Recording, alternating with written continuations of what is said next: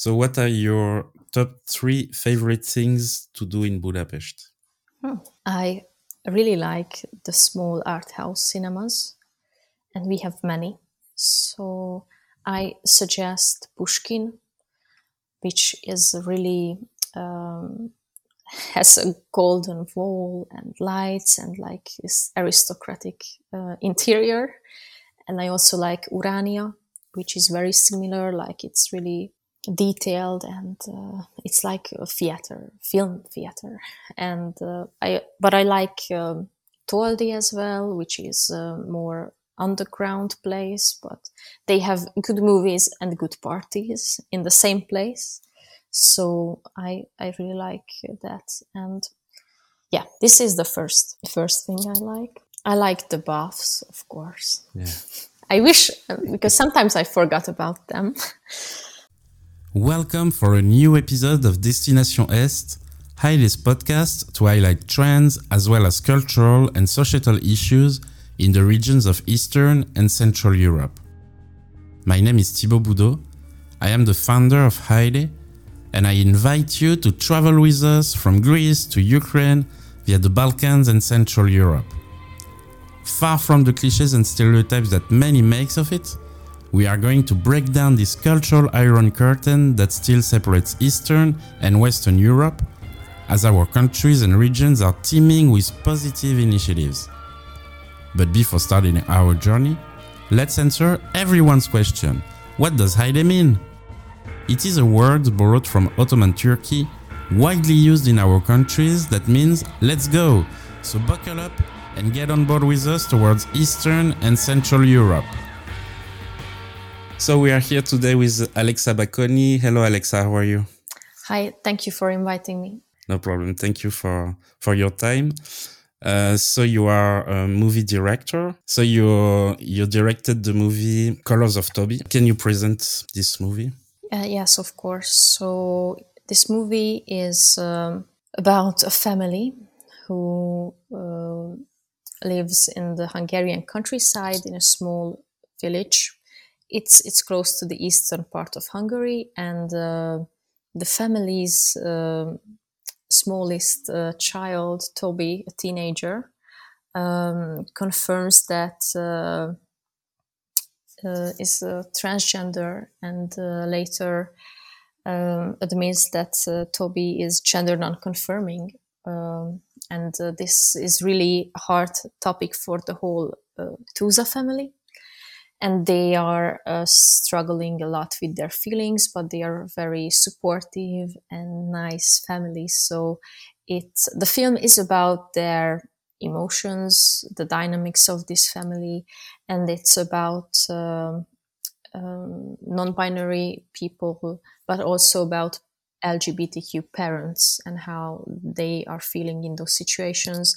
And it's also about growing up uh, letting go, accepting each other. So it has many um, different layers. All right. So I invited you today because uh, your film, uh, so Colors of Tobi, has been chosen by Arte Kino Festival, which is an online festival every year from the 1st until the 31st of, uh, of December. And people can vote online uh, for their favorite movie. There are 12 movies, I think, this year that are selected that are part of the of the selection of the festival. Your movie, it was uh, it was recorded in uh, in Hungary. Who saw this movie already? Um, it it has been selected to many uh, festivals worldwide. Like uh, it was screened at Doc NYC last year, and it was in Mexico, Guadalajara Film Festival, uh, and also in Europe. Many many um, in many places like uh, was in Germany, Sofia, Bulgaria, uh, Czech Republic, like Romania, uh, France, of course, uh, and in many um, LGBTQ thematic festivals as well. So I I stopped counting the festivals, but it's way beyond my expectations and uh, luckily we had a theatrical release in Hungary. It was in cinemas for three months, uh, which is quite a good uh, number for a documentary. And of course, um, art house cinemas were more interested than the multiplex uh, ones, but but it was great, like, and it was seen here around five thousand people. All right. So it's it was great. Nice. And how did people react about this movie? To be honest, they they really liked it. Like, of course, it uh, um, moved them, moved their emotions, and and I think this uh, movie is a good uh, conversation starter. Uh, also, if you're not uh, interested in LGBTQ topics at all, or had no idea before, or like, I I think that it's really gives another angle or gives some help to understand what it's going on. And and i think people really like this. And i think in one way it's because of the movie but on the other way the um, the family like tobi and the mother eva and the father zoltan they are all really nice people. So you you can't really um, say that you don't like them because they're so nice. So everyone was really um, happy to see see them, and they were really um, amazed in a way, like how open they were about their own lives. Yeah, yeah. I saw this movie like a few days ago. It really moves me. Uh, there is something that um, that I like to, to to share with you. I mean, for people of our age, I'm born in 1989. I saw that you were born in 1990. It was difficult to identify because there were not, I mean, for the people from the, of the LGBTIQ plus community, it was difficult to identify because there were not a lot of different gender or sexuality on our screen. Is it something you were thinking about while doing this film for young people to have an example? Yes, and also for families to have an example, like how can you handle a situation. But uh, to be honest, I was also exploring many uh, many things with the family. Like when I started, I had a different uh, like what non-binary is. I was not familiar with at all, and uh, and during the shooting, and also when Tobi made the coming out, it was uh, becoming clear to me and now i'm happy that i know what it is. And uh, yeah it's it's like a long learning process uh, to talk about gender uh, stuff. All right. Especially in uh, in uh, eastern european countries? Yes because there is a more conservative view on gender topics but um, i think that um, the society is uh, is when they have knowledge they yeah. can understand. And that's what i wanted to do with this film. Like i think it's not an educational film. It's like a film film. It's about people about emotions. But of course you can hear about those topics as well. And and when you see it uh, happening in real lives it doesn't uh, seem so frightening anymore. Yeah and we can see that with the mother. I mean she has a lot of question. And uh, even when she she's getting someone from uh, from her son i mean we can see that she still have a lot of she still has a lot of a lot of question. Uh, so yeah it's i mean there is a lack of education. You you just said that you don't want to make an ed educational movie but we can still see this movie like that i mean because we are experiencing with the parents just as i did in real life like that's how the audience is experiencing. And and i'm i'm really happy that uh, uh, the parents are asking questions asking for time to think about what is happening. I think it's really human and relatable. Yeah. Yeah and people need to to i mean if they don't know about the subject they are looking online for for the, for the answers of their question, and that's kind of the same with uh, with this uh, with this movie. I mean, with the situation in this family. How did you find uh, the, this family, by the way? Hmm. Um, it was um, it started like um, five years ago or more, six years ago now. Oh, the time is flying. I uh, was uh, in the finishing year of film school and I wanted to do a diploma project. and one of my friends uh, came out as a transgender woman so like uh, at that time the opposite of tobi's situation and and we were talking a lot about it i was really not familiar with it but i was really curious and uh, and we were shooting for a little time but then uh, she said she doesn't want to participate because she doesn't want this kind of attention. And i said okay let's let's stop and forget about it. But i was still uh, curious. I still wanted to do a film about on this topic. And and my friend uh, told me that there is a parents group lgbtq supportive parents group in budapest.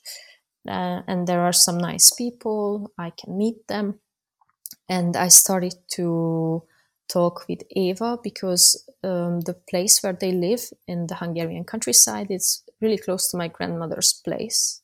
So this this was a connection and we were chatting and uh, um, then once i said like uh, i would like to uh, go to your place and let's talk about uh, anything or at least about the idea of the film and uh, they it was in 2016 in july. It was a very hot summer day. And when i arrived um, they were like asking me questions about what are my intentions about their story. And and i said like what i would like to do is something that is not superficial. I would like to follow you for quite a long time get to know you get to know your feelings. And um, and uh, they were thinking about the idea and uh, and then the family said okay okay let's do it let's start it let's see where it goes. Because they had some kind of media attention before. They wrote some articles on their situations in a women's magazine which is uh, the, the VWMN magazine which is quite famous in Hungary. And then some of the media um, wanted to show their story in, uh, in, a very quick way in a very sensational or like uh, not not in a way that is good and respectful for their situation. And they rejected them all but somehow i don't know they trusted in me uh, and and i really wanted to uh, be uh, worthy for their trust. And i also told them like look i'm just i just finished film school. Um, I, maybe I need a little more time to figure out how to do this, but uh, but I would really like to do an honest film, an emotional film, and and uh, yeah, that's how it started. And then I I was uh, writing a lot about uh, synopsis, uh, treatment, also like visual style, and it was uh, like I wasn't sure uh, instantly how to do this. I just uh, started to write a lot, think a lot, and we had. Uh, I had a producer uh, at that time, so um, Gabor Osvát is his name. He helped a lot to collect a crew, uh, to start to take the work seriously, and um, and yeah, we started and we were shooting and. Um, editing at the same time because we had quite a lot of material, but we knew our material really well. like we didn't left the editing process for the last moment. So it was, was really nice. So in a nutshell, that was right. it. Uh, so it's uh, it's more a documentary than uh, than I mean it's a movie documentary. Um, but you you never say a word in the in the movie. I mean, you just let the the image and the the the the, the actors uh, doing their their job. Uh, how did the family reacted to the to the camera in their in their life? First of all, it was uh, not very comfortable, but uh, they got used to it quite quickly First, I was shooting alone. I was doing photos of them alone, and um, I also really like the idea not to do any interviews, just have this observational style. So this was a, rule to, ha- to have it like this. And then um, the two colleagues joined me, um, director of photography, uh, András, and uh, a sound designer, Tommy. So three of us were on set, and uh, then we were um, coming with a bigger camera, with a much better sound uh, equipment, with lavaliers, and boom, and everything. So then we had this uh, upgrade, and uh, first of all, I think it seemed a bit strange, but um, to be honest, the two um, colleagues they were not just good um, really good um, professionals with their um, knowledge but they were also really nice human beings. So they were really like they really made them to feel comfortable uh, and helped me to feel comfortable as well because sometimes this is also like what what i needed. And i think we really uh, found a good dynamic it was um, most of the shootings were in this um, small area inside of their home. And um, it was we had really really long takes like one hours or two hours like the camera was rolling rolling. And it was like a dance between them and us. Like i always told them do what you are doing. We are here. Um, and and they were like going from one room to to another room. And we were always hiding behind things or coming closer or going back or we went up to the uh, bed or we went down on the floor and we were all sitting and uh, because the angle was good in this way and we were communicating with each other uh, really um, silently. And sometimes we just looked at each other and we knew like who should move to where. And it was a really um, flow like process. And sometimes sometimes the family said like uh, they were really forgetting about us. Like uh, and, and sometimes when we stopped the the camera or the recording they were still thinking like we are rolling. And and then said then i said hey hey we, we are stopped. If you would like to like you can stop as well and they were like laughing a lot like haha we didn't even realize what you're doing. And of course we had a lot of uh, not camera work like we were just talking like people they were always really nice. We were talking not about only about the movie but about many many other things and we also shared some of their some of our own lives. So it was a really nice uh, experience yeah. All right. Do you still have news of the family and of Tobi? Yes, yes, of course. We're still in touch and uh, like we really became friends in a way.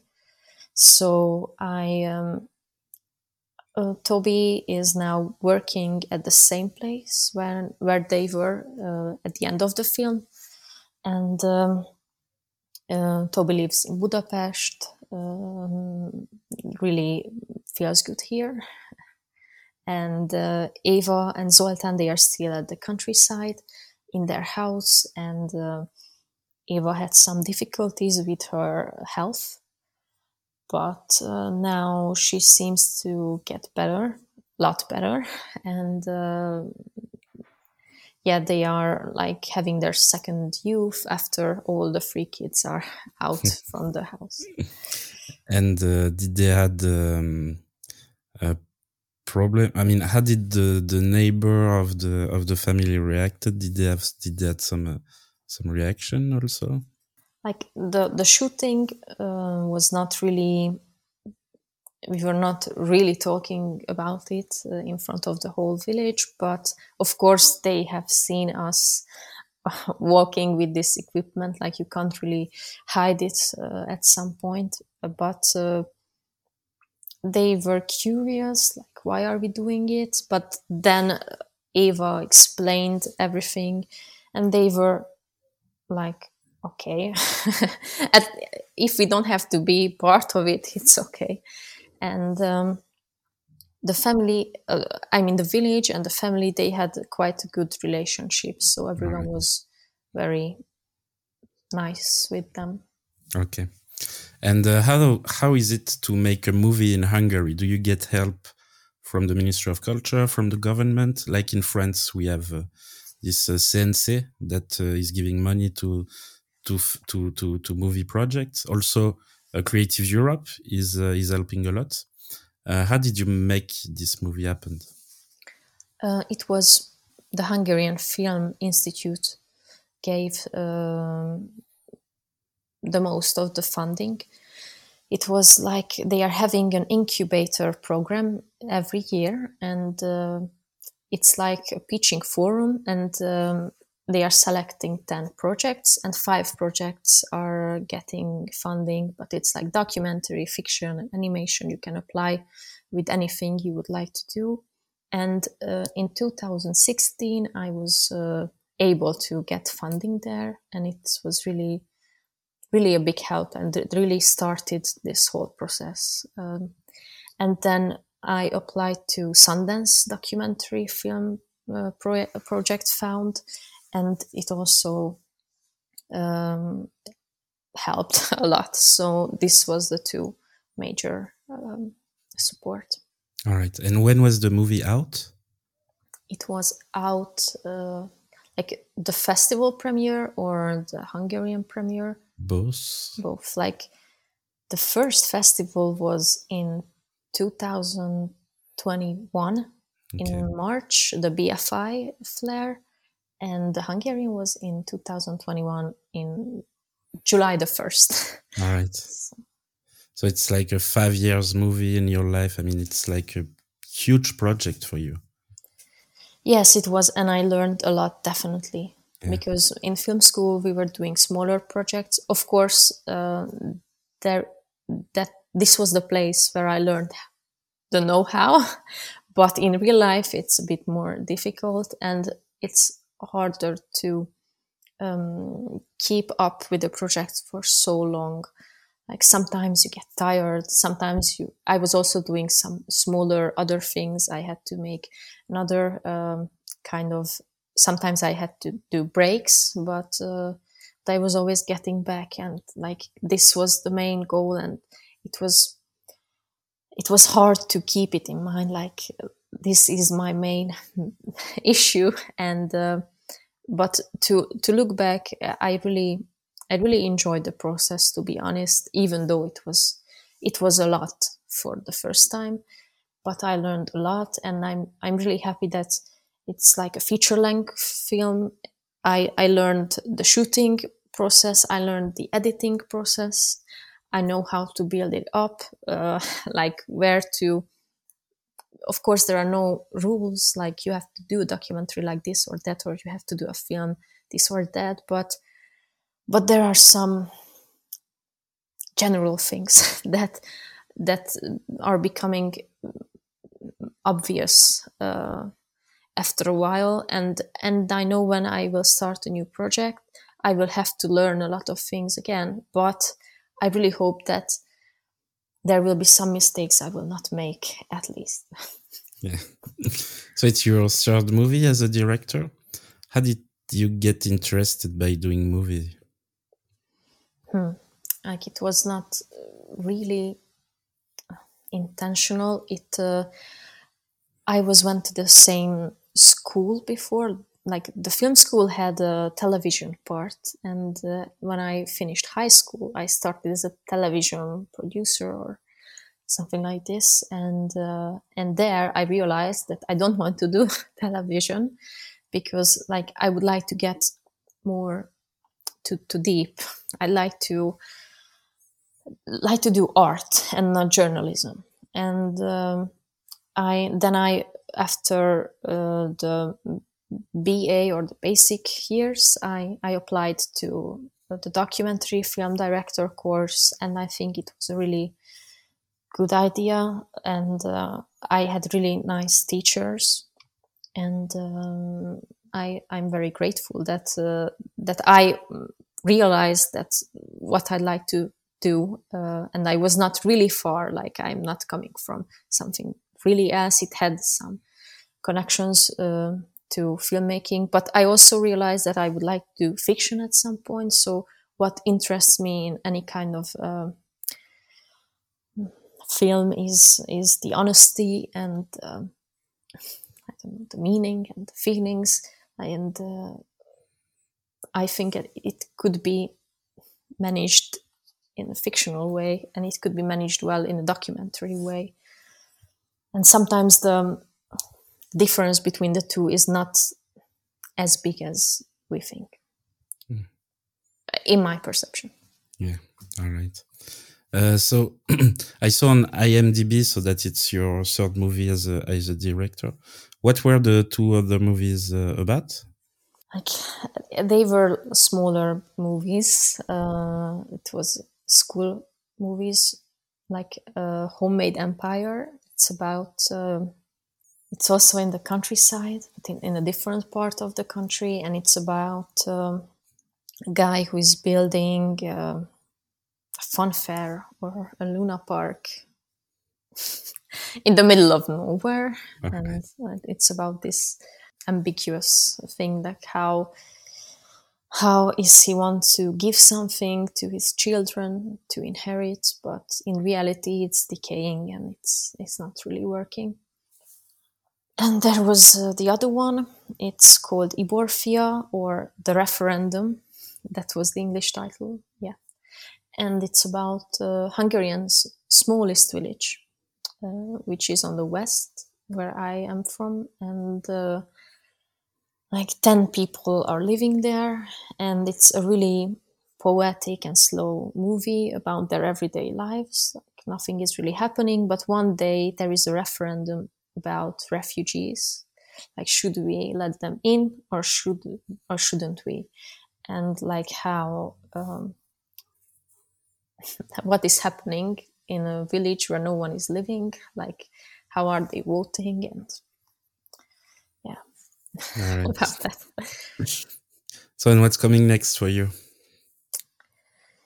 Hmm, I I have ideas. I have done research, but I also needed some recovery after this, and and now I feel that I am capable of doing something, and I just don't want to say what I'm working on because I I'm not really comfortable with it yet because I don't. I see what is seems interesting, but I I still don't know the form. Don't know many many things. So. All right. So we, we will see each other in five years. Uh, uh, yeah, it's it's funny, but uh, hopefully in five years. yeah, how is the, is the process of creating a movie? How did you begin with the Colors of Tobi? Um, it's like we just really start in the beginning, I don't want to say about the idea because I think I, I yeah. was talking more about it. But first, we did some camera tests, like uh, what looks nice, what works well. And then we had some uh, creative meetings, and I also went to many pitching forums. too. I forgot to mention that. Like I was in IDFA in Amsterdam. Like I had a rough cut screening there. I was at um, ZagrebDox in the beginning. I was at uh, Sarajevo uh, in Sarajevo Talents. I was also I forgot where else, but Thessaloniki. Okay. I was also pitching there. So I I was uh, working with my editor a lot, Mariana. We were thinking a lot and talking a lot like how to do it we had many meetings with the crew how to do it and i also had the pitching forums and um, i think it was really good because like the industry uh, get to know about this idea uh, that we are doing this film before it was finished and i think it was like a promotion in a way and on the other hand, there were some professionals who were giving advices and feedbacks. And I was really, it was really helpful. Of course, after a certain point, feedbacks are too much. Uh, every person has a different idea. And um, I was also at Docu Rough Cut Boutique. Um, it was uh, like really helped the, the, material to get together. But uh, there I felt around the ending like everyone is suggesting a different thing. And now I have to find why I am doing this film and what is important to me and why. So it was like a big uh, way to come back to the beginning. All right. So it's important to meet uh, other people in festivals to talk about uh, what you want to do and yeah. Yeah, and of course not just the professionals, but I mean the the advisors, but the fellow filmmakers yeah. to see like someone is uh, spending five years in something very similar or like they have the difficulties in a different way and we can share like it's it's good to see because it can get lonely sometimes mm. you're just meeting your colleagues and um, you're meeting all your subjects you need to sometimes see something else and it was i think mentally it's good to meet other filmmakers all right so eastern and central european movies has a long history that we don't know a lot about in, in France and in, uh, in Western Europe. Where did you um, influences came from, if you have influences? Like the film school uh, is called SZFE. It's like theater of University of Theater and Film Arts in translation, and it was it was because it's not exist anymore.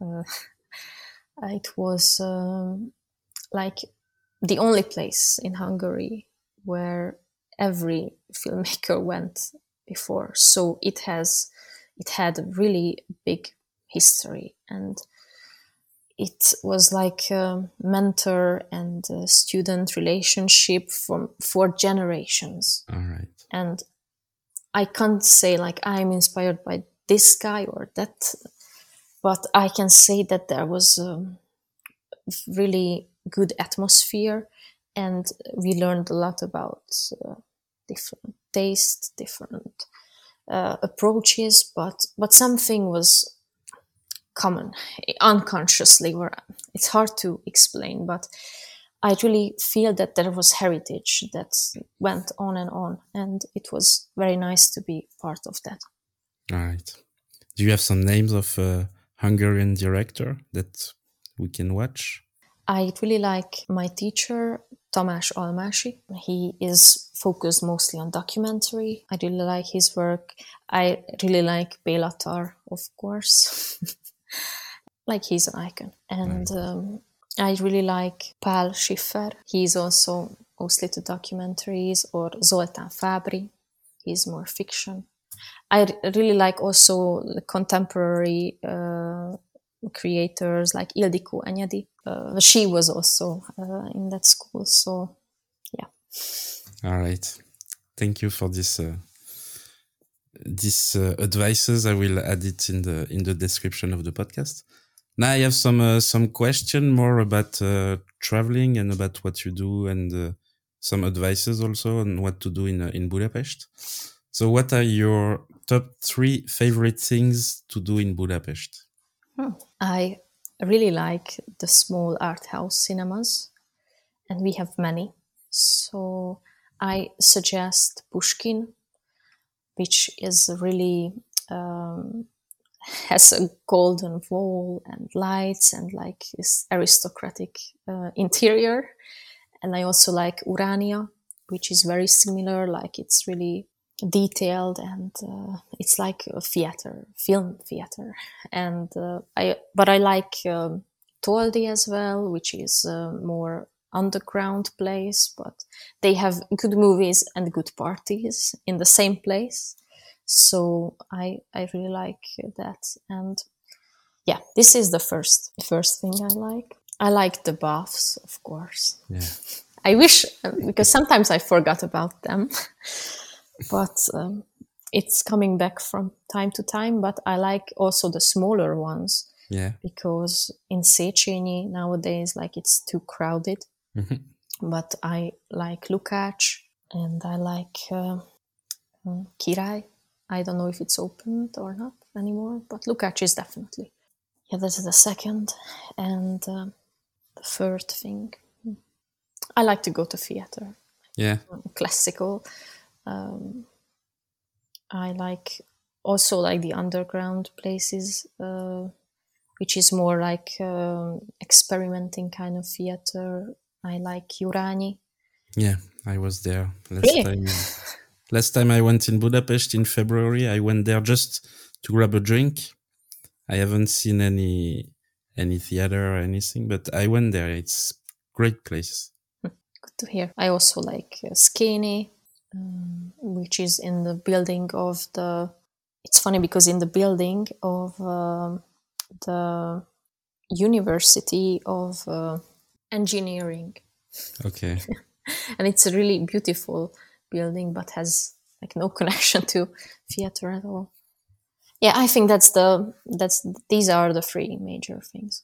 All right. Do you have a, a routine in uh, in Budapest? Like every day? You... So I sometimes I feel like I have a certain place I like and I am visiting this place until I am tired of it and I found another find another place. So um, mostly I'm at home uh, because I like to be here, um, and but I like to go to uh, drink a coffee, for example, at Flow, um, or I like um, Csendes, or uh, I like Fekete. Okay. but uh, I um I, I'm I like to have a, a party like in every um, I, I like to go out every weekend to somewhere. I like to walk in the city. I, I think I don't really have something that is a pattern. All right. Um, so, do you recommend us a place to go out, like a museum, a venue, festival, where you like to spend some time? Yes, um, I like like there will be a documentary film festival in January, uh, the BIDF, Budapest International Documentary Film Festival, and there are some really good movies and good programs. Uh, we had Verzió uh, in November. Unfortunately, you have to wait a lot for that, but it was at Toldi, uh, and it was really really nice and there were nice parties nice screenings good talks. And i i like um, like the summer festivals as well. Sziget, of course it's more mainstream but it's a must. And um, i think we have nice museums we have Szép Művészeti at Heroes Square and we have Műcsarnok like they are in front of each other and we have uh, um, a Magyar Nemzeti Galéria, the National uh, Gallery in in the Castle district. Like it's really nice, not just the museum, but also the view. You can see the whole city, and in the Castle district, it's really like uh, everything is really cozy, little, and uh, and old. All right. So I know in some uh, in some countries like in France or in in Germany, uh, people in big cities like Paris, Berlin, or other cities, people from underground culture, like artists from underground culture, are all um, are meeting a lot and uh, giving them advice, like in in in movies, in music, and in other other cultural field. Is it the same in uh, in Budapest? Like you know some people from uh, other cultural uh, field? Yes, there are some places uh, where artists can meet, but I think there's not enough, or in my opinion, it's not enough. Like there is uh, Ráckert or Money or places like that, but it's those places are nice and but sometimes I think you can meet people more after screening or premiere or Mm. it's not really centralized Yeah. nowadays like more chaotic Okay. All right. So let's talk about uh, local gastronomy. Do you have a typical dish to recommend? Hmm, like typical hungarian you mean Yeah.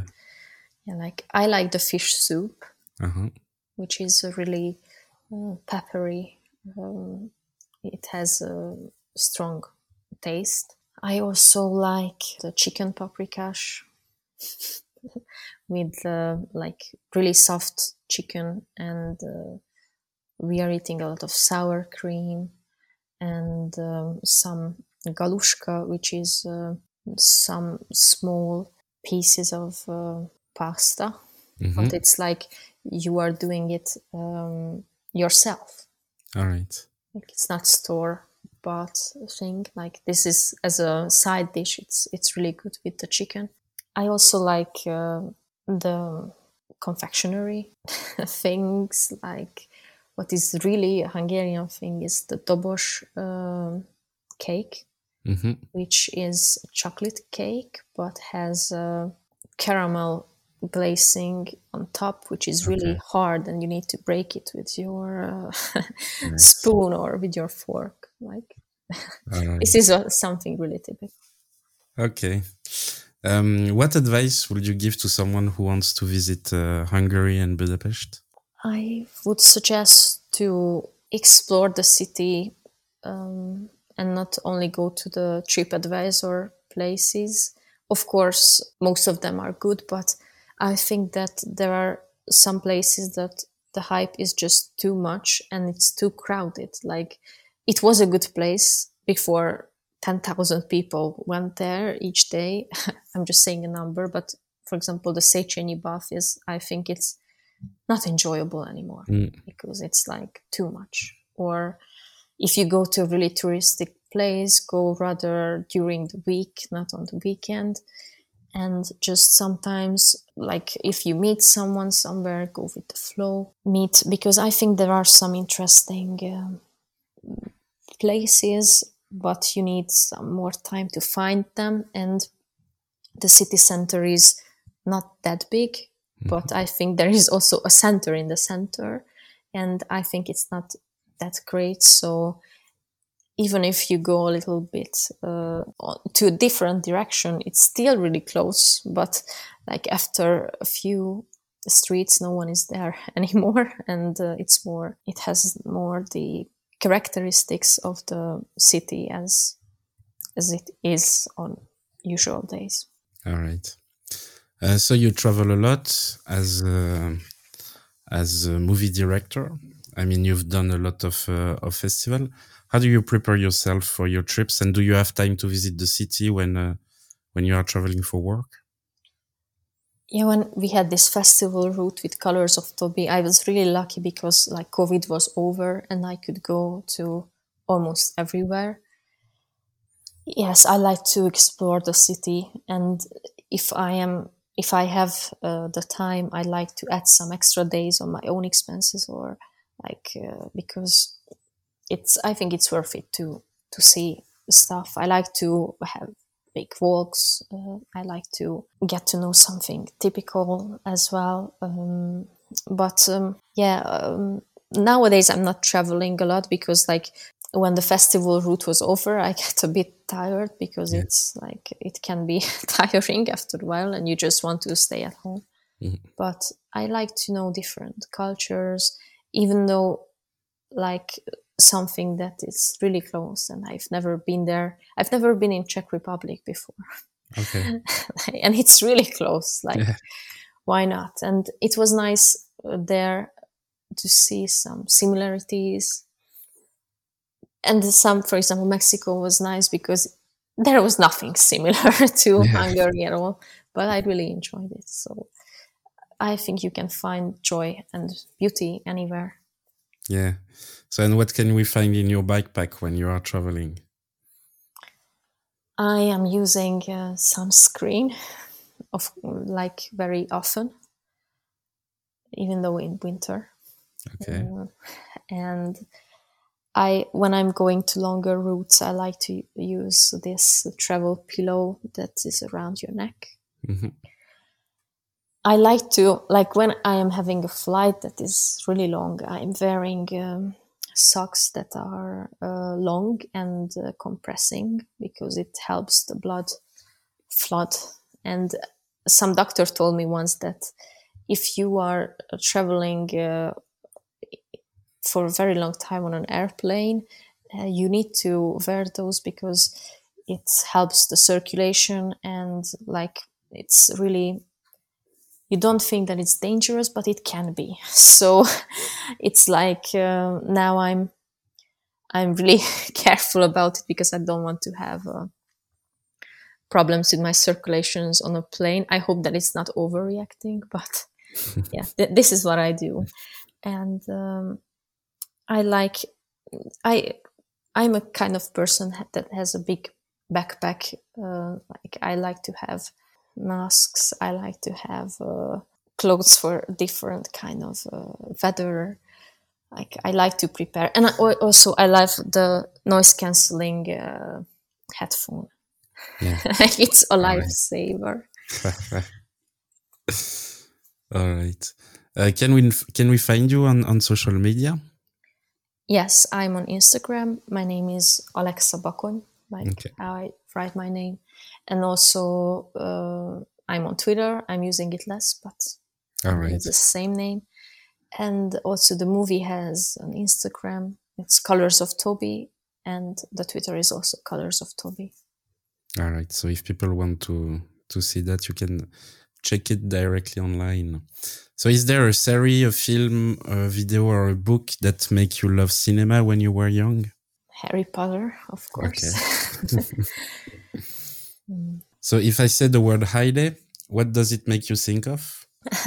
it makes me think of Eric Rohmer's film, the La Collectionneuse. Uh-huh. Am I saying it correctly? La Collectionneuse, yes. Yeah, yeah, yeah. Uh, because the female protagonist's name was Haydée. All right. And uh, I I really loved that movie. Like it's it's about a love triangle uh, but it's about philosophy and friendship and uh, existence. So I, I, I was amazed by that film. All right, it's. Uh, I see that it's a movie from 1967 and of uh, Eric Rohmer. Yeah. Rohmer. Yes. All right. Uh, I have a challenge with for you before finishing the, the podcast. Can you teach me a few words in uh, in Hungarian? Yes. Or do you have something you would like to know, or what you want? If you have some ideas. Would you like to know a sentence or rather words? Because a sentence is okay. Yeah, something not too hard because I did that already with Hungarian and it's a bit difficult. mm okay, uh, this is what you are doing now. Like I'm sitting in a purple pullover. okay. um, lila pulcsiban ülök. Lila pulcsiban ülök. Yeah, that's quite good. Thank you. nice. And uh, so to finish the podcast, uh, do you have a recommendation for us? I mean, it could be a song, an Instagram account, a YouTube channel, a film. Anything you want. I've seen a good Hungarian movie. Yeah. Uh, recently, the title is Larry. Okay. It's a name of a guy who is from Hungarian countryside but wants to be a rapper and chooses the name Larry to have a cool name. And it's really nice movie. Um, it's a fiction one, and it's it was really inspiring to me because I think like uh, there was a strong uh, artistic concept and it was a really like exceptionally good film all right all right i'll add the the if i can find the link I, i'll add it to the to the description. And just one more like yeah. why i liked it because it is also in hungarian countryside and i realized that i really have a thing for that. Yeah. and they really made uh, a vision about it that is realistic, even though it was in fiction, like characters that are from there and has uh, they are having like good sides and bad sides because sometimes I feel that it's really simplified and I don't like that. And it has the it, this movie, you really felt the atmosphere, but it was really respectful, and I really liked that. All right. Okay, thank you so much for your time, Alexa. Thank you. Uh, you can find Colors of Tobi online on the Arte Kino Festival uh, website until the 31st of December. And you can also vote for the best movie of the festival. Thank you for your time and uh, so see you in, uh, in five years. Hopefully. And thank you very much for inviting me. Thank you all for listening to us. Thank you also to our guests for this beautiful story. Finally, thank you to the Slovenian band Nowhere for kindly lending us their music Colors. You can find them on all the good streaming platforms. While waiting for the next episode, do not hesitate to react to this podcast by giving us your tips. You can also follow Hajde on social networks, comment, like, and share. See you soon. Bye.